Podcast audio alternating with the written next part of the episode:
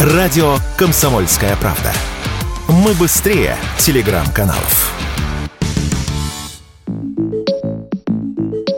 В Москву пришел циклон Ваня. Он спровоцировал сильный снегопад. За ночь в столице выпала пятая часть месячной нормы осадков. По прогнозу синоптиков, в течение суток высота сугробов достигнет полуметра. Тем временем цены на такси в столичном регионе выросли в полтора-два раза. Из-за мощного снегопада спрос на автомобили повышен. Жители столицы жалуются на тарифы. Но даже так машину приходится ждать очень долго. Вот что радио «Комсомольская правда» рассказала москвичка Елена.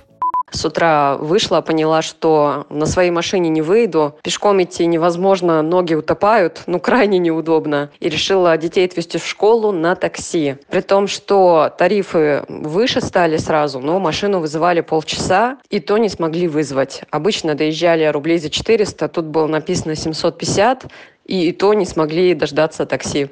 Подобная ситуация была и в конце ноября во время снегопадов. Московские клиенты Яндекс Такси отмечали, что стоимость утренней поездки из-за снегопада выросла в полтора-два раза. При этом у одних цена поднялась на 150-200 рублей, у других на 700-900 рублей. Вот как эту ситуацию радио КП комментирует председатель Союза пассажиров России Кирилл Янков.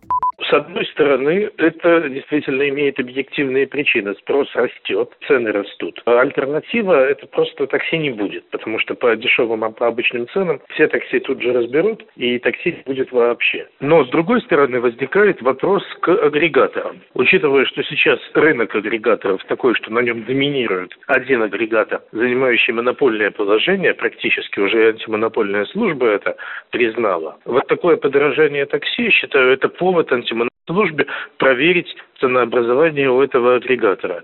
Нет ли там помимо объективных причин еще и злоупотребление доминирующим положением на рынке такси.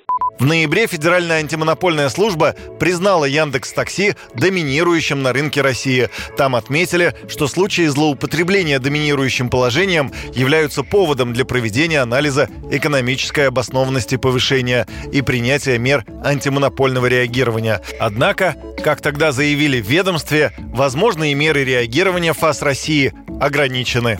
Юрий Кораблев, Радио «Комсомольская правда».